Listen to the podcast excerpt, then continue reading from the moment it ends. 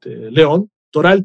Y Roberto, que es el tercer hermano de los Pro, pues como era menor de edad, no lo mataron, no lo fusilaron, pero lo exiliaron a Cuba. Hay unas cartas muy interesantes.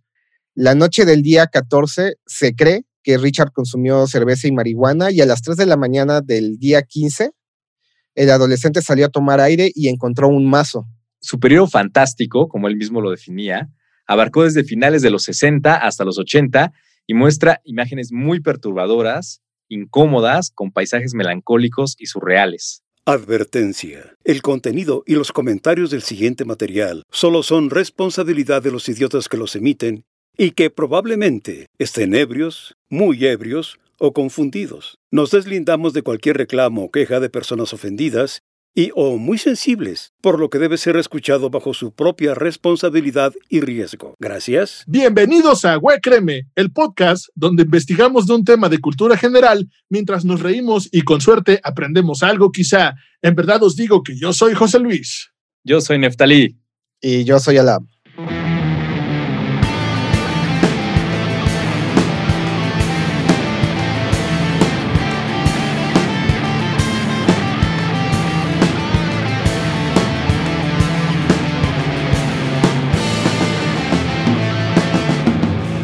Muy ah, buen intro, un nuevo intro tenemos. Es misterioso. Compuesto por Alam. el amigo Alam, ¿no? Eh, Alam es el responsable de todos los temas musicales que. Por un vagabundo. Al chile de contrato le pago un vagabundo aquí fuera de mi casa y me los tararea y ya, yo los copio, güey. Sí, oye, pues José Alfredo Jiménez de eso vivía, tarareando canciones. De hecho, tenía su compadre es el que hacía toda la instrumentación. Ah, sí, o sea, era como, era como este, la historia de Coco, como de mamá Coco. Este güey de la Cruz. que le, chingó las rolas al otro, al. El, del chorizo, güey. Al, de, al calvoboso que se ahogó con chorizo. ¿A poco ah, neta? Sí, claro. José Alfredo no, no sabía escribir música, pero todo lo, lo tarareaba y lo ah, chiflaba. Ah, claro, claro y su compadre. Como, como Juan Gabriel. sí, dicen que a Juan Gabriel se le murió el viejito también antes de él, que era alguien que se encargaba de, también de instrumentarle y hacerle las, las canciones así a Juan Gabriel de una manera tan, tan, tan buena. La verdad es que tiene composiciones bien chidas este Juan Gabriel. El Juan sí. Pero se le atribuye a la gente que trabajaba alrededor de él. Por eso éxitos tan, tan, tan complejos como el Noa Noa y que son complejos porque musicalmente sí traen como una propuesta bien. Pero lo que tenía era la idea musical. sí, sí. Y ya alguien la plasmaba en. Hay, una canción muy buena que ah, yo no soy tan fan de Juan Gabriel, pero que yo considero así muy buena. Es la de Ahora sé que tú te vas, algo así se llama. Eh, así armónicamente está haciendo cosas bien chidas. Otra que se llama Abrázame, muy fuerte, también armónicamente. Ah, claro. Está súper, súper Complejo el mismo Noa Noa y este, eh, la que dice dime cuando tú, ¿no? También. todos estos hooks, ajá, todos esos hooks que tenía Juan Gabriel eran muy, muy. Contrario a lo que decía Nicolás Alvarado, ¿no? Que, ah, que sus lentejuelas eran nacas.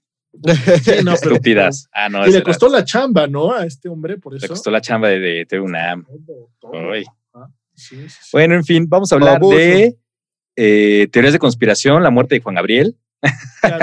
¿Es verdad o no, Jenny Rivera? Bienvenidos al podcast de las muertes de los famosos. No, vamos a hablar de muertes, pero no de, no de Juan Gabriel. No vamos a hablar de muertes. Sí, ¿no? De asesinatos. vamos a hablar de asesinatos. Asesinatos, pues por eso.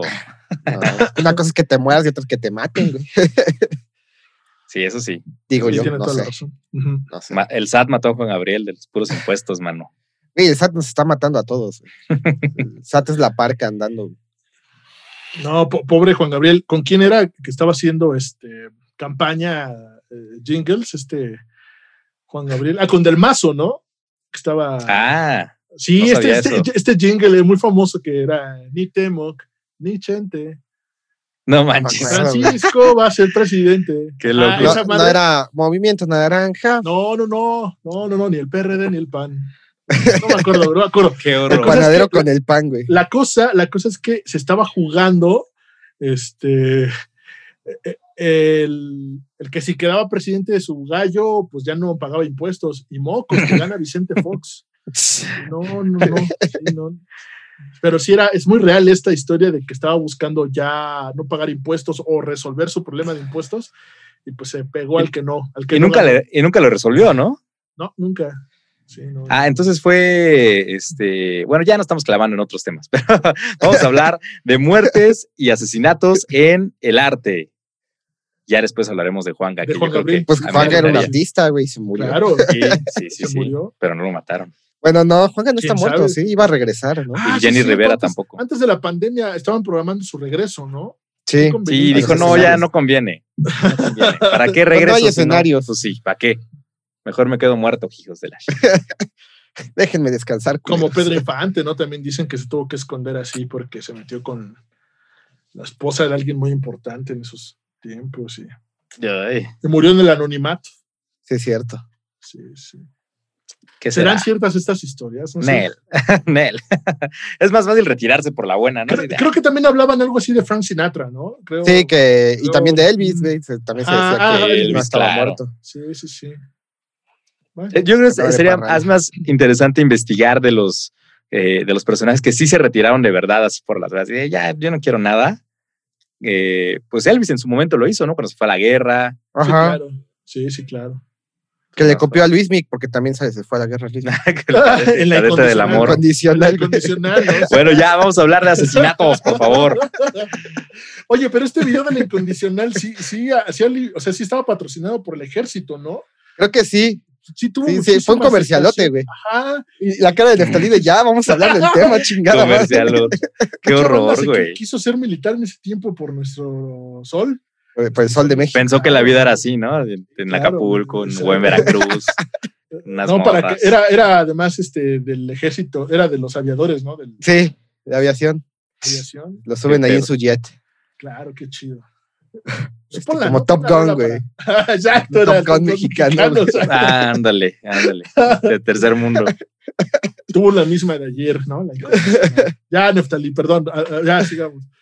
Muertes, muertes, por favor, asesinatos. Es lo ¿Quién que quiere nos- empezar? nos convoca. A ver, venga. Por orden Ay. alfabético, Alam. Que la vez, güey, me aplicaste la de la escuela, hijo de la chingada. bueno, por apellido, Alvarado. No, que la verga. Me ensartaron. Pues yo les voy a hablar de un, eh, un rapero que no, no fue tan famoso. Realmente sí tiene sus rolas, sí las pueden encontrar ahí en, en YouTube. El de Caló. Eh, no, Qué este, horror Morat, ese güey. ¡Qué horror! Pero tuvo un El nicho de de, mercado. O sea, en México Pues no sí. había rap. Y el güey lo vendió.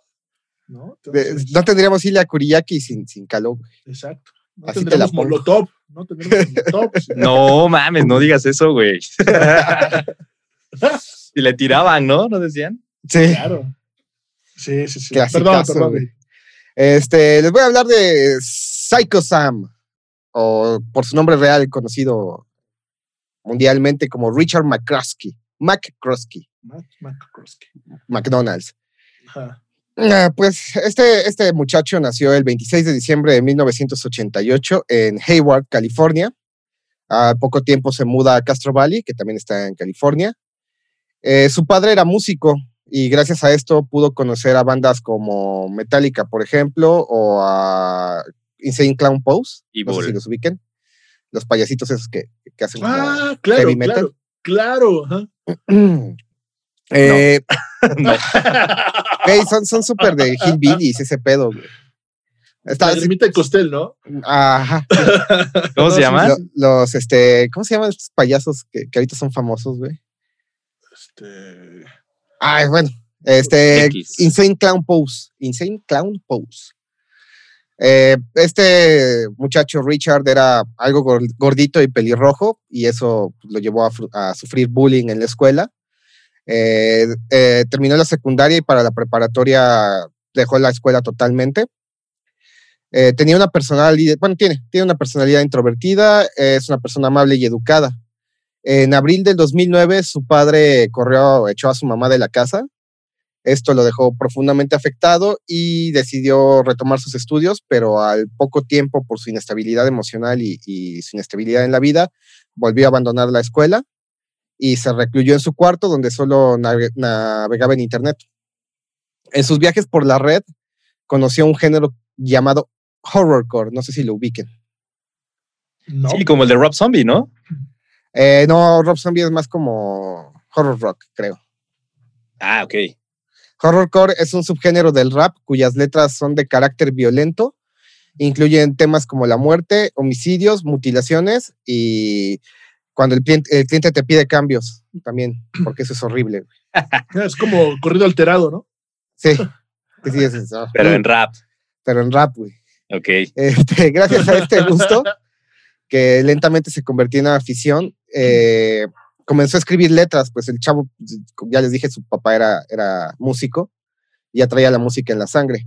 Él comienza a producir temas de forma amateur bajo el seudónimo de Psycho Sam o Little Demon Dog. También se le conoció, que yo digo que no es un nombre como muy intimidante, pequeño, pequeño perrito infernal. Psycho Sam se ve más acá, ¿no? Psycho Sam, sí, está más chido. Sí, No que- claro. perrito infernal. Este, y aparte de esto, también este, el diseño gráfico era su pasión. Entonces también hacía como imágenes que acompañaban su... O La madre. O sea, diseño gráfico y música, güey. O sea, sea, él Claro. pudo haber trabajado, terminado trabajando en McDonald's. che banda, güey. A. Bueno, huevo, una- a huevo quiere trabajar en, en Uber. A huevo. Claro. ¿Qué, qué faltaba? ¿Comunicación? Comunicación. No mames, O, ven- o Ah. para vender tacos, ¿no? ¿Tendría una maestría en comunicaciones o algo así? O terminaría haciendo podcast en Radio UNAM, güey, también. Exacto. Pues sí. Exacto, además. Esta madre. Aquí les presento a nuestro segundo actor en esta obra. Para Trágica. el siguiente truco. Para el siguiente truco, este, Emma Niederbrook, o Niederbrook, eh, vivía en Farmville, Virginia, lugar que se caracteriza por tener nombre de juego de Facebook en sus inicios. ¿Ustedes se acuerdan de- del juego de Farmville? Claro, tu, tu claro. granjita. Era la hija de dos padres divorciados, un pastor de iglesia presbiteriana de nombre Mark y de la doctora en sociología Debra Kelly. Debido a la separación, ella vivía con su madre a pesar de que sus padres mantenían una buena relación de amistad. Era, eh, bueno, la describían como una adolescente hermosa, rebelde, inteligente y dulce. Eh, ella quería convertirse en diseñadora de modas, o sea, también no muy buena elección de carrera. En algún punto de su vida también dejó la escuela y decidió hacer homeschooling durante la secundaria. Aquí es donde se entrelazan nuestras dos historias. Emma también, eh, navegando por internet, conoce el horrorcore y se termina convirtiendo en una obsesión para ella. Esto llevó a sus padres a que se preocuparan, los, los consternó y la mandaron a terapia. Pero a la vez este, la dejaron la dejaron seguir escuchando el horrorcore porque decía, ellos tenían como la idea de, de padres liberales, digamos, que tienen que, que que los hijos tienen que definir su propio estilo, su propia. ¿Y esto qué fue en los noventas? Sí, te estoy hablando, ¿qué será? Nacieron en el 98, tendrían como 15 años, si no mal recuerdo. Ah, entonces no tiene mucho. No, este, a los asesinatos no. Que te lo pregunto porque, o sea, pienso en, pienso en, eh, en esta onda del pánico satánico y todo eso, ¿no? Entonces ya no estaba tan, No, ya no era tan, tan presente el pánico ¿verdad? satánico. ya, ok. Pero igual se sacaron de onda de que escuchabas las madres. Sí, pero pues, también la chica era medio poser porque le gustaban los Backstreet Boys y le gustaba el fútbol. O sea, no era true, güey. Nada más era ahí pura pose. Ah, ok, no, sí, pero sí, sí, eh, se convirtió en una obsesión para ella el horrorcore. ok. Eh, nuestros Romeo y Julieta se conocieron en el 2008, en línea. Época donde todavía podías mandar zumbidos por Messenger para andar chingando a la banda. ¿Todavía había Messenger en 2008? Yo creo que sí, si no mal recuerdo, sí, güey. Ah, sí, yo creo que sí, güey. Espero, porque claro. si no, arruiné mi chiste. güey. Así, como- No, el avión de Jenny sí. Rivera, güey, así. en picada. en picada, güey. Se hicieron amigos y al poco tiempo comenzaron una relación romántica. Eh, Emma admiraba a Sam porque lo consideraba un tipo duro y admirable, valga la redundancia, y él la veía como una chica hermosa e inteligente. Eh, este Richard o Sam, eh, más que amar a Emma, la tenía como en un pedestal, o sea, la había super idealizado. Llegó a, tal punto de tener una devo- devoción que ya rayaba en lo enfermizo O sea, ale- alerta tóxica. alerta tóxica. Pues también eran adolescentes, primera relación, a todos nos pasa, güey. Todos, todos hemos estado ahí. El 12 de septiembre del 2019, 2019, del 2009, acordaron reunirse para ir a un concierto en Michigan.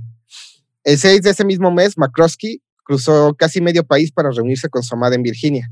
La madre de Emma, Debra, acompañó a su hija al aeropuerto y para actuar como chambelán para que no hubiera ninguna bronca y llevarlos al concierto. Richard eh, quedó encantado de conocer a su novia de internet, pero Emma sufrió el efecto contrario, ella se Sí, desencantó te- completamente. Puta. ¿Eres tú? Sí, básicamente porque, o sea, la imagen que él representaba en MySpace se, se, se vino abajo cuando lo conoció, pues gordito, chubby, pelirrojo, medio nerd, tetazo. Entonces lo Se vio y desencantó totalmente. "Eh". Sí, y la clásica de que quedas de una cita este, a Pero- ciegas, lo ves llegar y te sales. Pero qué pedo, o sea, tenía otra foto de perfil Pues o supongo, ¿no? No, pues se, se la tenía producida, Tuneada, digamos, güey. Clásico. güey. Chale. O sea, Este, se, se convirtió esto en catfish, ¿no? Así. básicamente. güey. Exacto. O sea, sí era él, pero catfisheado, güey. Esto tornó el ambiente incómodo porque Emma también había llevado a, a una amiga de nombre Melanie y pues estaban ahí cuchicheando, burlándose de él. Eh, Richard fue ignorado completamente durante el concierto y algunos este, eyewitness, algunos testigos dicen que, que incluso Emma llegó a coquetear con otros chicos en el concierto enfrente de Richard. Chale. Puta, Qué bajón. Sí, qué gacho. Sí, sí, te- eso sí pega, güey. No, pero qué feo. Pues eso fue el detonante, ya que lo- eh, los días 13 y 14 regresaron a Virginia y se quedaron en, en casa de los Niederbrook. La noche del día 14 se cree que Richard consumió cerveza y marihuana y a las 3 de la mañana del día 15 el adolescente salió a tomar aire y encontró un mazo. Ah, Ingresó a la residencia, ¿eh? Casual. Casual, o sea, Voy a dejar mi mazo aquí, en la banqueta, en la cochera, Voy a dejar la no creo que pase aquí. nada. que es lo peor que podría pasar. Exacto. Y voy a dejar mi hacha aquí al lado. Exacto. Voy a dejar mi katana bien afilada aquí. No creo que nadie le agarre. Sí. Ingresó a la residencia donde encontró a la, la amiga de Emma, Melanie, durmiendo en el sofá. La golpeó múltiples veces hasta acabar con su vida. De ahí se dispuso a subir al estudio donde estaba Debra durmiendo, la mamá, donde le recetó la misma medicina, unos Ahí te masazos. va. Órale.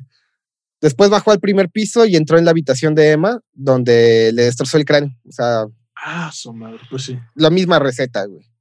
Las oxisas ni siquiera llegaron a despertar para hacer frente al horror que les esperaba. O sea, no les dio tiempo de reaccionar. Ah, sí, dormidas. ni de gritar, ni agua va, pum. Pasaron dos días donde Richard durmió acompañado de los cadáveres de sus víctimas. Cámara. Los padres de Melanie reportaron a la policía que su hija no aparecía y no se comunicaba con ellos. Los oficiales se presentaron a la casa donde fueron recibidos por Richard con total tranquilidad, eh, frío de mente, quien les dijo que las chicas habían ido al cine. güey. Ah, esperen, me perdí un poquito. güey. ¿Qué película fueron a ver? Dime. Sí, qué pedo. Este, Como este. fueron a ver Pesadilla en la calle Treche, güey. Sí, no, no, no. Como, como el asesino de, de John Lennon, ¿no? ¿Cómo se llama? Este. Eh, ah, Chapman. la- la- Chapman, ajá. Chapan. Igual así como Chapman. que se quedó esperando a la policía y todo, ¿no? Así súper frío. Sí, Igual este dijo, "Ay, vato. yo maté". Y luego, Los oficiales se fueron al ver ninguna amenaza vigente, pero los padres de Melanie, al ver que nada estaba pasando, nadie les resolvía, se comunicaron con el pastor Mark, el papá de, Emma, quien llegó a la casa alrededor de las 5 de la tarde. Richard, igual con total, con total tranquilidad, lo dejó pasar y esperó a que este, se distrajera para someterlo al mismo tratamiento que habían recibido las mujeres. O sea, lo agarró de espaldas, mazazo en la cholla. ¿qué? Pues, Makrowski movió todos los cadáveres en la habitación de Emma. Intentó limpiar la escena y se tomó la libertad de grabar un video donde explicaba que Emma tenía que pagar por la forma en que lo había tratado. Con la idea de suicidarse, tomó el coche de, de Mark y lo condujo hasta estrellarse. Para este momento, los policías ya habían regresado a la casa de Emma tras la insistencia de los padres de Melody, donde se encontraron con la masacre. Y al mismo tiempo, Richard era detenido por otro oficial por conducir sin licencia. Ah, Pero adivinen qué, lo dejaron en libertad. Porque obviamente no sabían que él era el, el perpetrador de, Claro. de- de los asesinatos. Ok. Makrowski tomó un taxi de camino al aeropuerto. El taxista declaró tiempo después que el joven olía a carne podrida. O sea, pues ya llevaba como tres días durmiendo con cadáveres. Qué pedo. También que no manches. Lo que se me hace raro es que el pastor no, no entrara a la casa y dijera, huele Oye, como rarito. A lo mejor le dio cobicho y no, no tenía. No tenía Se, olfato. se- se- se tapó el baño, pastor. Sí, Perdón, no, pastor, le tapé el baño. Se está tapado el baño y. Algo, ¿no? No sé. El 18 de septiembre, tras una incansable búsqueda, la policía encontró a Richard durmiendo en el área de equipaje del aeropuerto. Lo detuvieron, obviamente sin mucha cooperación de su parte, pero ya cuando, de hecho está, pueden ver la, el video cuando lo están metiendo ya en la comisaría, donde dice que Jesús le dijo que lo hiciera. O sea, literal dice, Jesus told me to do it. La vieja confiable. Sí, La vieja claro. confiable, güey. Por la gravedad de sus crímenes, fue acusado de seis cargos de homicidio. Él nada más mató a, a cuatro, pero le sumaron dos por, por la gravedad, Por manchado. sí, por pasarse de lanza, güey. Logró un trato para evitar la pena de muerte, pero fue condenado a una dotación vitalicia en la prisión. ¿Qué tal, eh? O sea, estaba bien. Se le güey. ¿no? Pero, este, pero no tenía antecedentes. O sea, bueno, más allá de su papá y. de, de que corrió a su jefa, del bullying que recibía. O sea, de güey medio emo, ¿no? Yo elegí este caso porque nos muestra más que un artista que asesina, cómo el arte te puede llevar a cometer crímenes siendo una persona inestable sin, sin la atención psicológica adecuada. Y me recuerda mucho al caso de Columbine, no sé si se, Sí, se acuerden. Sí, claro. sí, claro. Clásico. Eh, pues, ahí dijeron que los perpetradores habían cometido sus crímenes por ser fanáticos de Marilyn Manson. Ah, sí, bueno. Y de los videojuegos y no y sé de qué. los videojuegos. Y cuando entrevistaron a Marilyn Manson, eh, le preguntaron si los tuvieras aquí enfrente, ¿qué les dirías a esos jóvenes? Y él les contestó, no les diría ni una palabra, escucharía lo que tienen que decir. Y eso es lo que nadie hizo. Exacto. Fue la contestación, ¿no? Fue el, el emblema de O toda sea, esa literalmente. Claro, ajá. Sí. Esto, esto es como el arte te puede llevar a, a- a cometer crímenes si, si, si te dejas ir por las fantasías. Que loco, o sea, en sus letras él escribía así de asesinatos, Sí, tal sí, cual, sí. explícitos.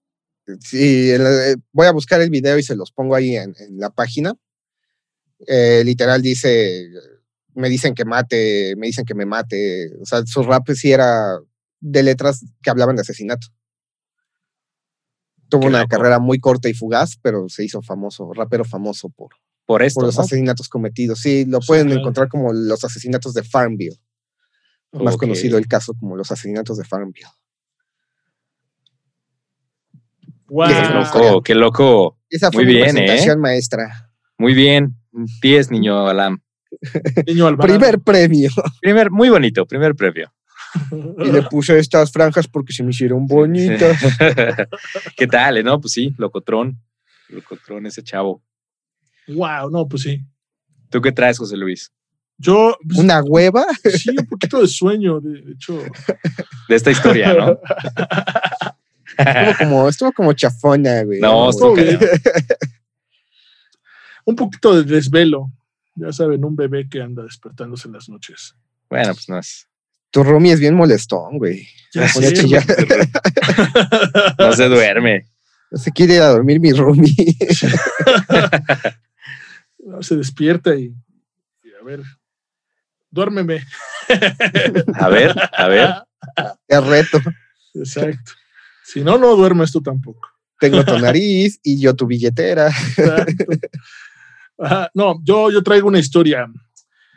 eh, una historia muy famosa en, en nuestro país. Eh, su nombre es José de León Toral. Es eh, el, el famoso asesino de Álvaro Obregón. Y pues voy a contarles su historia, un poco de su biografía y los motivos que lo llevó a esto. Y haremos un análisis retrospectivo acerca de su entorno y, y a ver cómo nos va.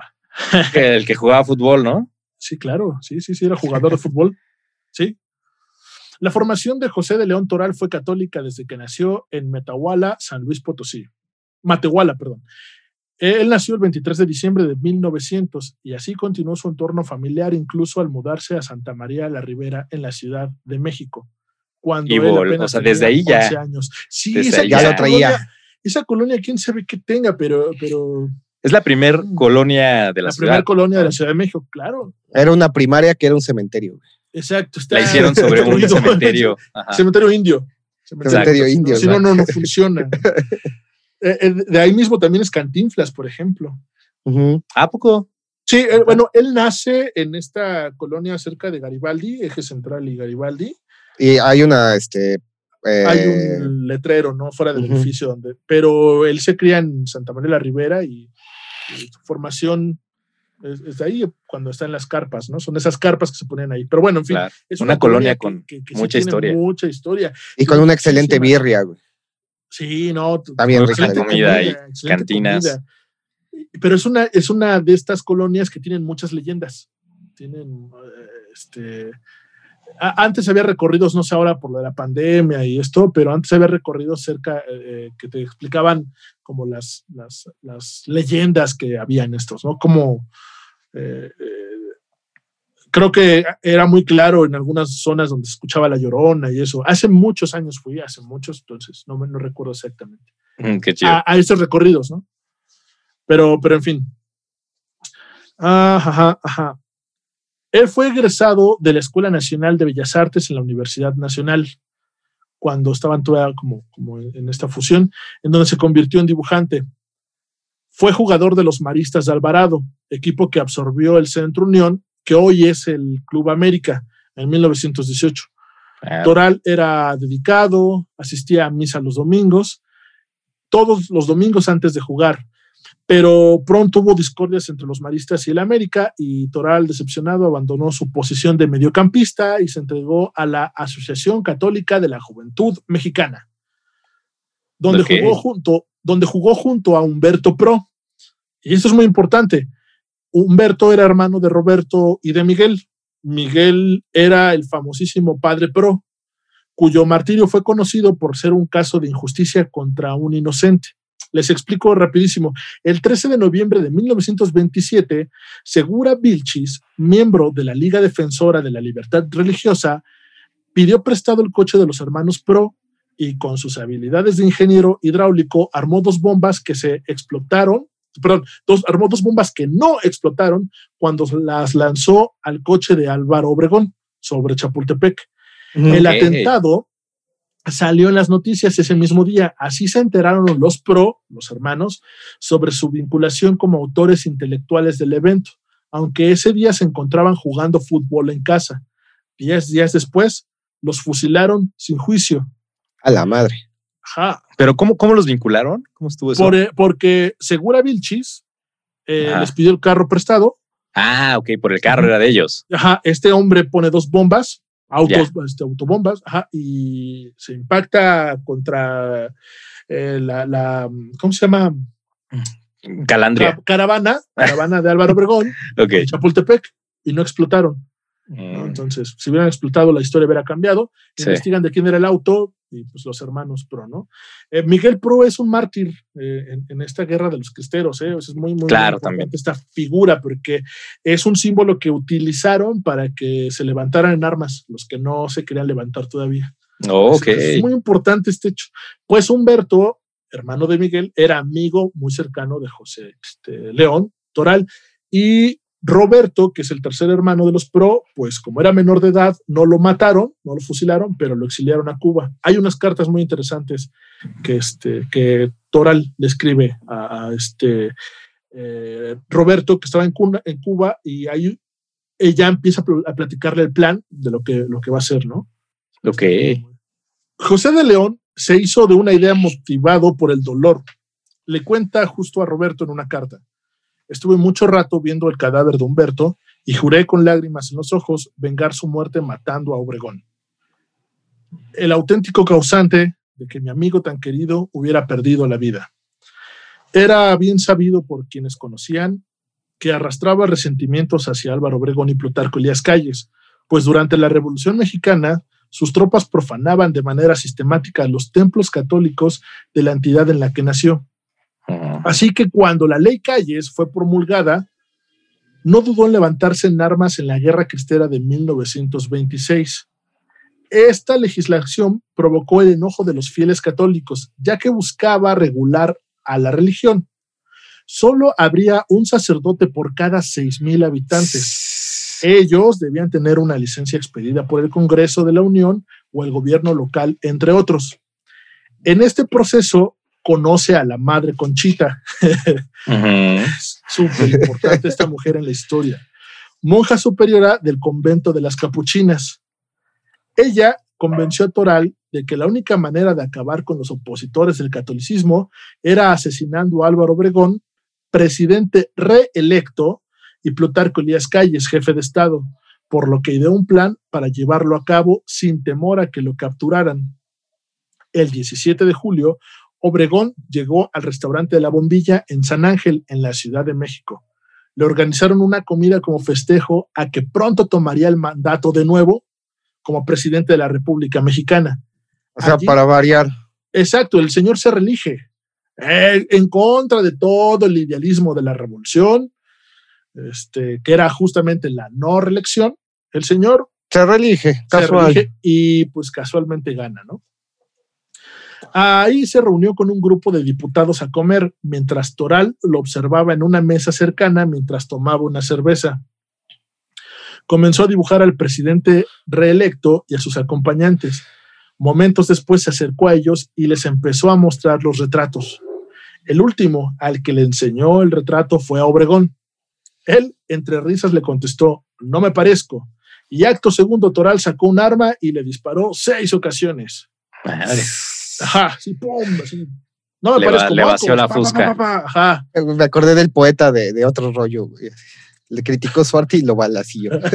Chale. Uno de las- ¿Te parece? Tal vez si le hubiera dicho, oye, sí se parece, qué bonito te quedó. Igual está diciendo. Se hubiera Ah, chulo, conmovido. Sí, claro.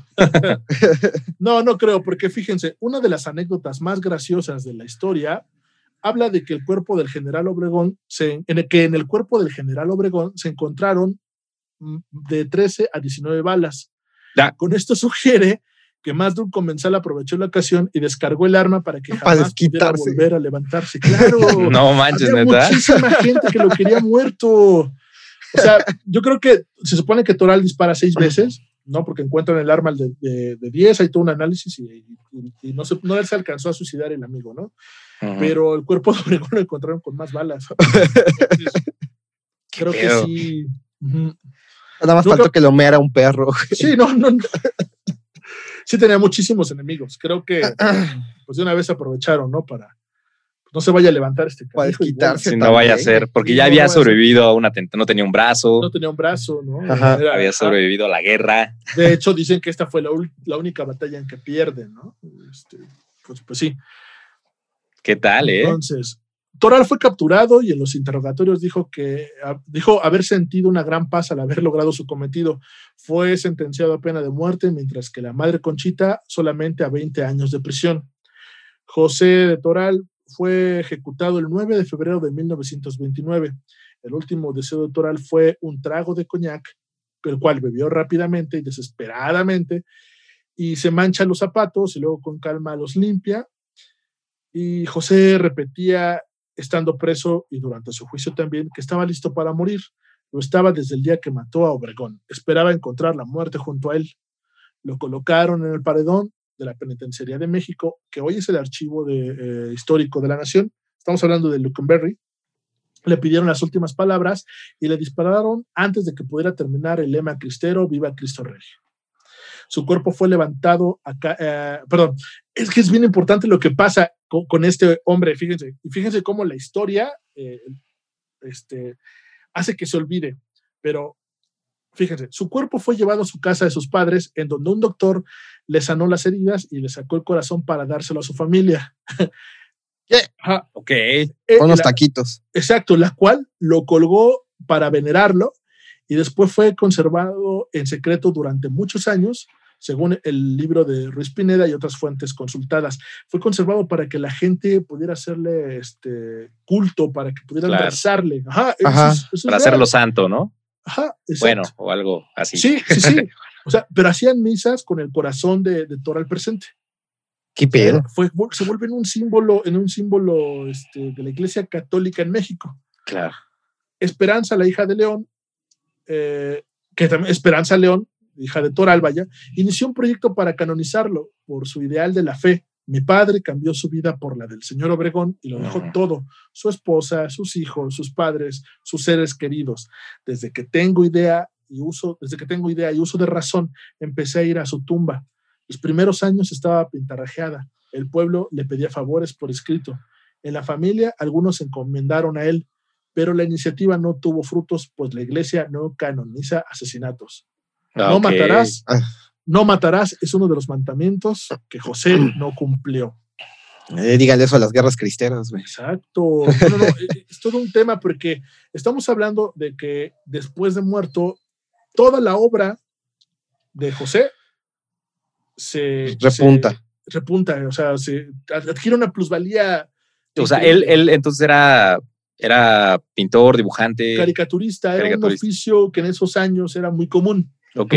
Ajá. O sea, los veías en las plazas. ¿Y tiene mucha obra o tenía muchos dibujos? No, han encontrado pocas cosas, Ok. pero ahorita están valuadas muy caras porque son de él. O sea, de hecho están este, en museos. Son eso. pocas. Yo, yo conocí a un, a un tipo este, pues, medio estafador o estafador, es decir, en la vida real, que, que sí, ahorita el güey da, con- da terapias de cuencos mágicos. En el próximo episodio Sí, de, no, no, de no, Huéquerme, créeme. estafadores en el arte. En la vida real, esos coach espirituales. ¿no? Uta. pero al algún tiempo fue, fue amigo, ¿no? No, no, no sabía que era así, pero, pero en fin, él nos enseña una caja de madera firmado por José de León Toral, porque él asegura que su abuelo fue uno de los abogados de él y que en forma de pagarle, pues le entrega un, pues, este, este objeto, ¿no? Entonces, el abuelo lo acepta, pero imagínense, pues bueno, ya no me pagues, dame esto, imagínense la plusvalía que el señor le vio. O sea, pues sí, claro, esto lo vendo después y lo recupero, ¿no? O sea, tan así que este chavo, pues creo que hasta lo sustrajo de su familia y ya lo tiene él para que cualquier momento lo puede vender, lo puede vender bastante bien. ¿No? Es un, ¿Qué es un tal, artista eh? que, es un artista que agarra reconocimiento justo después de la, de la muerte de. Es curioso, ¿no? asesinato. Como un asesinato eh, causa eso, ¿no? Y además, Eh. algo también muy importante. ¿Cómo es que llega Álvaro Obregón? Pues el señor dibuja a varios personajes que están ahí sentados y le va enseñando uno por uno el dibujo. Esto le va abriendo paso. Ah, eh, Neftalí, mira, te dibujé. Ah, está increíble. Ah, Sí. también a ti, Alam. No, ah, y, y genera increíble. Confianza, güey. Y se fue abriendo paso hasta llegar hasta su, su cometido. Y mocos. Bien planeado. El arte Dentro de lo que abrió cabe. Los pasos, exacto. Le abrió los pasos, le abrió puertas para poderlo ¿Qué tal, eh? ejecutar. Chale.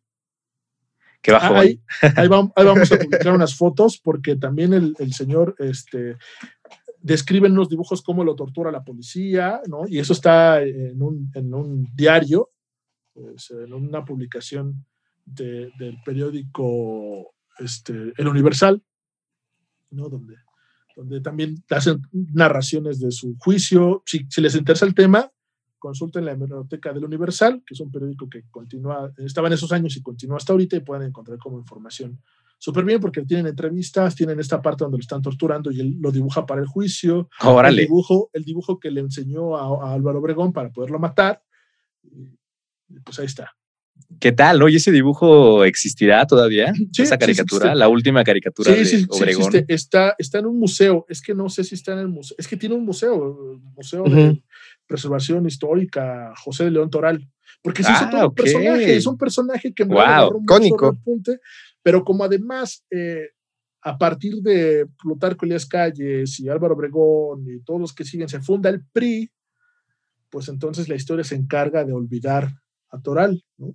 Pero Sí, claro. históricamente fue a su entierro 150 mil personas, o sea, hay, hay- hay crónicas de cómo muchísima gente fue a, a- a rezarle, hacían misas, eh, a- casi casi lo hicieron un santo, ¿no? Nada Qué más que la iglesia no lo aceptó, pero Pero pues ya lo canonizó el pueblo, güey. Ahí aplica la de la de la historia la escriben los vencedores, ¿no? exacto. Yo También a, Villa, ¿no? Sabían que Villa también lo hacían, lo hacen como un santo, más o menos. eh, le, igual lo que decías de las tumbas, hay gente que va y le pone ahí una, un, un pedimento, ¿no? A Villa, Exacto. Pues no, no vayamos tan, tan lejos. Está este cuate Malverde, Malverde está, también. ah, está este, este narcotraficante que también se hizo pasar por muerto, que lo consideran un, un, un, un ¿El Señor de los Cielos? No, no, no, que tiene una, que tiene una operación en la, en, la, en la cabeza y que le decían el más malo, el más loco. Ah, Isidro no lo topo. es, es, es un poquito antes de las autodefensas de Michoacán. Ah, Y ok. es un santo, o sea, realmente ah, lo voy a poner en los show notes porque es un, es un tipo que escribe un libro, mucha gente lo considera un santo y, y creo que nadie o muy poquitos lo conocieron, ¿no? Entonces, el más loco, creo que le decían, el loco, el más loco, algo así. O sea, es parte de la cultura. Tres personajes importantes en la guerra cristera, la madre Corchita, el padre Pro, Miguel Pro y José León Toral. Y Toral. Buenísimo. Muy bien, muy bien. O sea, ¿cómo, cómo, cómo un asesinato puede hacer esto, no? De eh, darle plusvalía a la obra, ¿no? Y, y si no fuera por, por eso, o sea, no valdría nada, ¿no? No Realmente. valdría nada. Más bien es el contexto, ¿no? Lo que vale, no tanto la obra. Pues Y cómo el arte lo ayudó a abrirse paso y ejecutar su, su plan. Bien, entonces.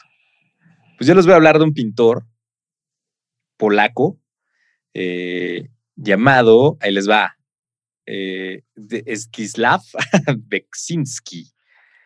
Porque ¿Qué haces me eso, costó, me costó, sí, güey, ya sé. Y ahorita voy con otro, con una ciudad que digo, chale.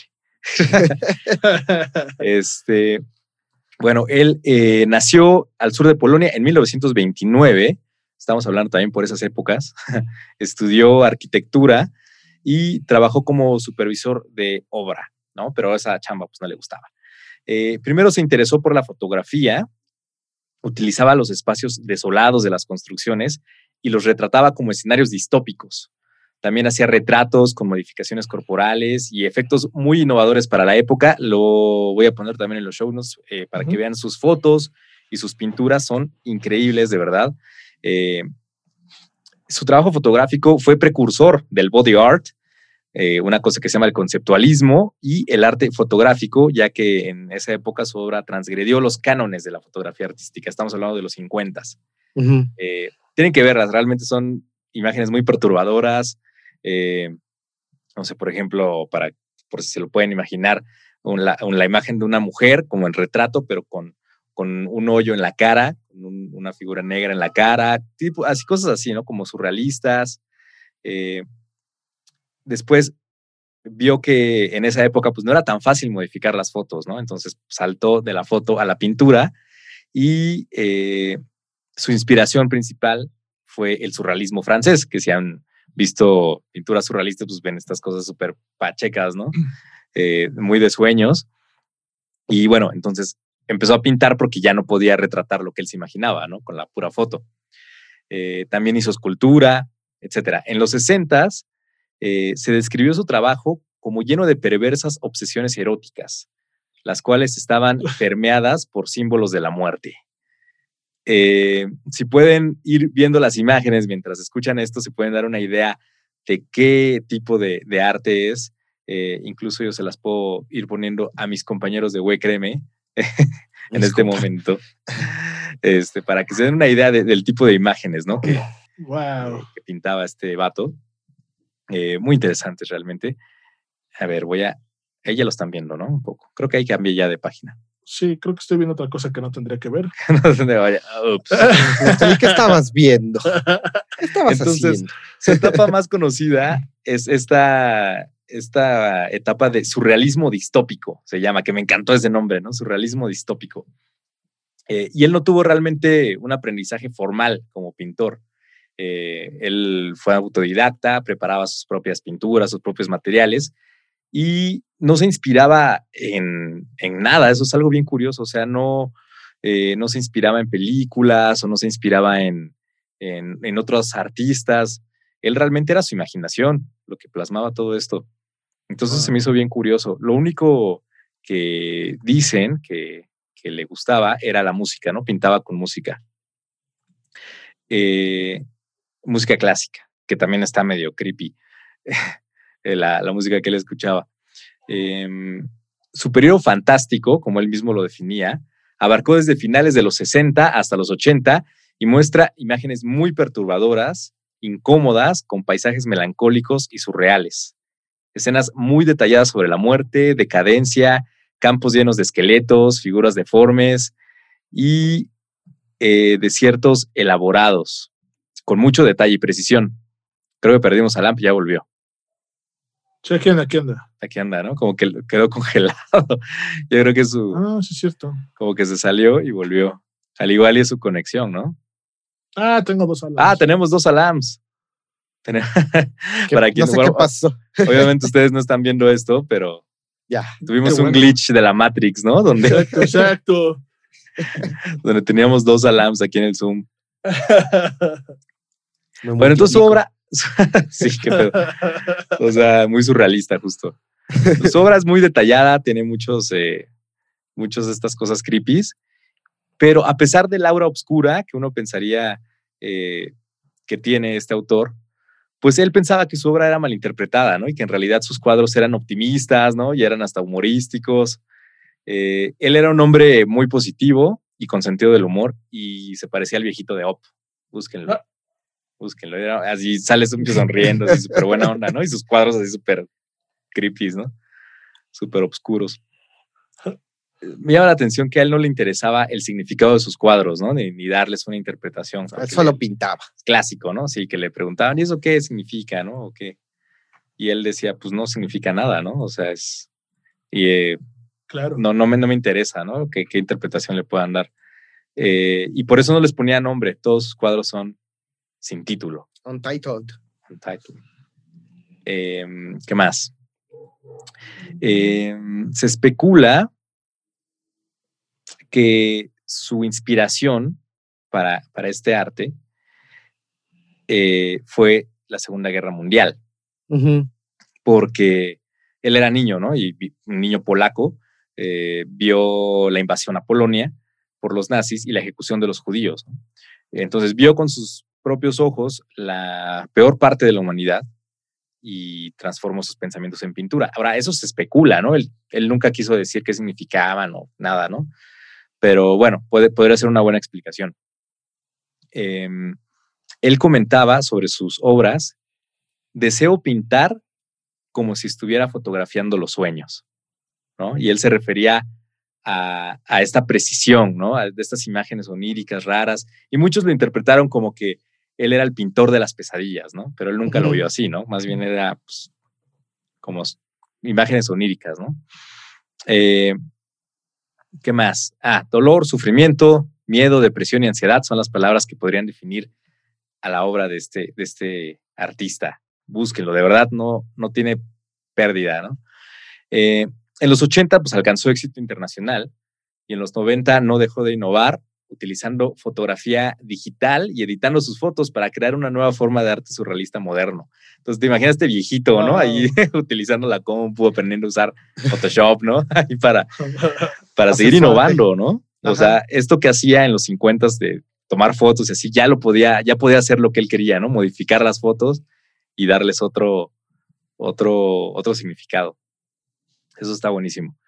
Pero bueno, los 90 fueron un periodo complicado para él y aquí es donde empieza la historia turbia realmente, porque hasta entonces, pues su vida había sido, pues, pues normal, ¿no? Él pintaba y, ganó fama, pero no, no, nunca tuvo una historia creepy, ¿no? Eh, en los 90 se empezó a poner creepy porque su esposa murió, Sofía, su esposa Sofía murió repentinamente, y un año después, en el 99, su hijo Tomás, que era presentador de radio, era periodista musical y traducía películas, se suicidó después de una batalla contra la depresión y Beksinski, eh, pues fue el que descubrió su cuerpo, caray. y nunca se recuperó de este hecho, ¿no? Pues algo terrible, imagínate, ¿no? O sea, se muere tu esposa, un año después tu hijo se suicida, eh, y pues descubre el, el, cadáver, ¿no? O sea, que, o sea, no me imagino qué, qué debe ser eso, ¿no? Y pues después de estos hechos terribles se recluyó en su hogar en Varsovia, manteniéndose oculto de la esfera pública. Él siempre fue muy tímido, nunca le gustaba ir ni siquiera a sus inauguraciones, ¿no? De sus pinturas, él se quedaba en su casa, era tranquis, ¿no? Y bueno, el 21 de febrero de el 2005 llegó el final de la vida de este extraordinario artista de una manera por demás violenta. Su cuerpo fue encontrado en su departamento en la capital de Polonia con 17 puñaladas en el cuerpo. A la madre. Dos de ellas fueron letales. Eh, poco después fueron arrestados Robert Kupiek, de 19 años, que era el hijo de la cuidadora de Beksinski y uno, eh, junto a uno de sus amigos. Eh, lo mató porque supuestamente se negó a prestarle dinero al morro, ¿no? Unos Uh. cientos de slotis, que eran como el equivalente a unos 100 dólares. Uh, Eh, Beksinski tenía 75 años al momento de su muerte. Y por este crimen, el joven de 19 años fue condenado a 25 años de prisión por no prestarle una corta feria. O sea, che, güey, loco. Préstame un ¿no? varo. Sí, y era alguien cercano realmente, ¿no? O relativamente, ¿no? Porque era el hijo de, de su cuidadora. En el 2006 se inauguró el Museo Beksinski en la ciudad polaca de, ahí está, ahí te va, de... de Sexto, no, no tengo idea, güey, de cómo se pronuncia, lo voy a buscar en Wikipedia y les digo. en Polonia, que alberga, ah, aquí está, miren. Częstochowa, Częstochowa. Gracias, Wikipedia. Este, en Polonia, este museo alberga 50 pinturas y 120 dibujos de la colección privada más grande de Beksinski. Eh, Este artista fue una gran fuente de inspiración para muchos frikis. Uno de ellos es Guillermo del Toro, eh, quien dijo sobre el artista, su obra es una advertencia sobre la fragilidad de la carne. Todos los placeres que conocemos están condenados a perecer. Sus pinturas evocan al mismo tiempo el proceso de deterioro y la continua lucha por la vida. Su obra posee una poesía secreta pintada con sangre y óxido. Ahora, Oh, esta cita la veo que en muchos lados, cuando estuve investigando sobre Beksinski, que dicen el, el artista que inspiró a Del Toro, ¿no? Pero realmente no, no sé dónde la dijo, no, nunca, no, no hay una fuente. no hay registro que la haya. eh, le aplicaron una, este, una del Joker, güey. que al igual. Pero Así lo que sí Luis dijo. Miguel nunca dijo. Sí, exacto. Del Toro nunca dijo. Pero lo que sí encontré, porque lo tuiteó Del Toro, eh, es esto. Beksinski, encantador. Dentro del estertor de la, muen- de la muerte de su obra, De la muerte. de la muerte, Muerte. uno puede escuchar a la vida y al amor susurrando débilmente. Y así es, eh, la, la La pinta como la, pues, la triste tragedia de, de, de este artista, pero realmente, o sea, sus cuadros son muy creepy, ¿no? Como pueden ver. Es que está- están hermosos, güey. Están Sí, muy. Pero él no los veía como algo creepy, ¿no? Los veía como, pues como, eh, no sé, como pues, una interpretación de la vida, ¿no? Esto que dices el retrato, ¿no? Del retrato de los sueños. Sí, sí, sí, sí. O sea, ¿por, por qué la muerte eh, nos fascina? Porque sabemos que va a llegar, ¿no? Tarde o temprano y sabemos que tenemos que disfrutar de la vida. Eso es lo que, lo, lo interesante de esta obra. Búsquenlo eh, ahí en WikiArt. Busquen a Betsinski, se los voy a poner en las show notes para que puedan ver estos cuadros creepies y se puedan dormir calientitos en su cama. ¿Qué les parece? Entonces no fue realmente trágica su vida, más bien fue trágica sus últimos años, ¿no? claro. Sí, lo, lo feo de que encontró un cuerpo. Pues está- que- yo creo que eso es lo más Su cañón. hijo, su esposa. Ajá. Le preguntaban mucho sobre la muerte, así de, ¿usted qué piensa de la muerte? Porque sus cuadros tratan mucho de eso. Y él decía que la muerte no, no, le, no le tenía miedo él a la muerte, sino a cómo morir, ¿no? Le tenía más bien la- miedo al sufrimiento, ¿no?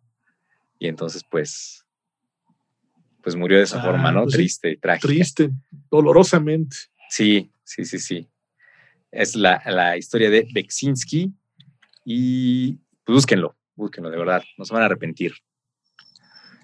Está- están bonitas sus obras. Está muy padre, ¿eh? Muy, muy padre. Muy creepy, pero muy padres. Eh, Diría dos, Dross perturbador. Perturbadores, exactamente. bueno, pues yo fui Neftalí y les deseo buenas noches. Muy, bonito, primer premio. ¿Qué tal? ¿Qué tal? Pues sí, la muerte en el arte da para muchos, muchos temas y, y Pero y- muchos, o sea, muchos, hay muchos temas por donde este, cortar. Ahí está Van Gogh, por ejemplo, también. Van Gogh, que, que es interesante, eh, que piensan que se suicidó, se suicidó y hay una historia en la que eh, se dice que realmente no se suicidó, sino que Lo unos suicidaron. morros estaban jugando con una pistola y le dispararon sin querer, Ah, sí, un sí, había accidente, y que él realmente pues no, no quiso delatarlos y, y no dijo nada. Y dijo, no, pues yo me maté. Porque tardó como tres días en morir, no se murió Sí. luego, luego, ¿no? Yo me maté. Yo fui, Sí, claro. Yo, yo me disparé. es una historia ahí que no se sabe si se acierta o no. Pero bueno, si ustedes conocen historias sobre eh, muertes en el arte, coméntenlas, compártanlas, mándennos un mail. a mandamos su credencial. ¿A dónde? a huecremepodcast.gmail.com. Ah, nos pueden encontrar en Instagram como Podcast, al igual que en Facebook, bajo el mismo nombre. Les mandamos su credencial de Huecreme, amigos. Los Huecreme amigos. reportero de Huecreme. El reporterito de Huecreme. Exacto. Sí, las voy a mandar a hacer culeros. Nada más. Ah, estaría bien, Estaría bueno. buenísimo, padrino. Estaría súper bueno. Reportero de Huecreme. Y pues ya, ya, ¿qué más? No se maten, no maten, hagan arte. Mejor a ganarte, sí. si se sienten tristes, exprésenlo, enojados. Ahora creo que en esta pandemia cuando, pues sí, es muy común, ¿no? Sentirse así como medio ansioso, medio frustrado. Sí, claro. Pues Es el momento, ¿no? De hacer lo que te gusta, de jugar, de... Streamen. de- ajá, está- lo que está- sea, ¿no? Abran su OnlyFans si quieren. Algo creativo. Pónganse creativos con sus fotos de OnlyFans, como el... Hay un luchador, ¿no? El Rey Misterio, ¿no? Creo que tiene OnlyFans. Güey, no, sé si fue de broma, pero vi uno de presos de no sé qué OnlyFans, güey. Ah, sí. No manches, neta. Sí, sí, también lo vi. Y así No sé si mamadísimos, broma. ¿no? ¿O qué? Pues no, pero pues en lugar de Que estar era para- estafando, Ajá, que decía que era para solventar sus gastos adentro, ¿no? Algo adentro, sí, para comprar Ajá. cosas. Puta. Seguro hay más de una chava que pagaría por, Sí. por ver fotos de presos. y No solo chavas, güey. Ya, claro, claro. Hay de todo en la viña del Señor. Pues muy bien. Próximamente nuestro. OnlyFans. Ufa. Güey, créeme, morimos de hambre, padrino. güey, créeme OnlyFans. ¿Quién sabe? Hay cada Hay, loco. hay para todos, güey. de Cada loco. En el próximo episodio de Güey, créeme. Estafadores en el arte. Estafadores de OnlyFans. Es lo que iba a decir. Estafadores de OnlyFans. Puta, Sí, ¿no? Que son así güeyes gorditos ahí subiendo fotos de Catfishing, chavas. güey. Catfishing. Bueno, el siguiente episodio, José Luis nos hablará de su amigo estafador. Estaría bueno, pero sí, estaría. ta- ta- no, lo pensaré. Lo entrevistamos, güey. Le, le cambiamos la voz, este, como en entrevista de Televisa. No, pues que, que nos conteste porque nos debe una lana. Entonces, Híjole, mano. ¡Ta madre! sí, te- Eso, puta, eso hay mucho. De socios estafadores sería otro tema. Ah, será muy bueno. Bueno, pues esto fue Güey, créeme. Yo soy José Luis. Yo soy Neftalí. Y yo soy Alam. Dudaste mucho para decir quién eres, como, Eh, ¿yo ya no sé quién Perdió, soy. después de ver esas pinturas, se, se perdió en sí Me, per- me perdí en el vacío. de tus ojos. Hasta la próxima, amigos.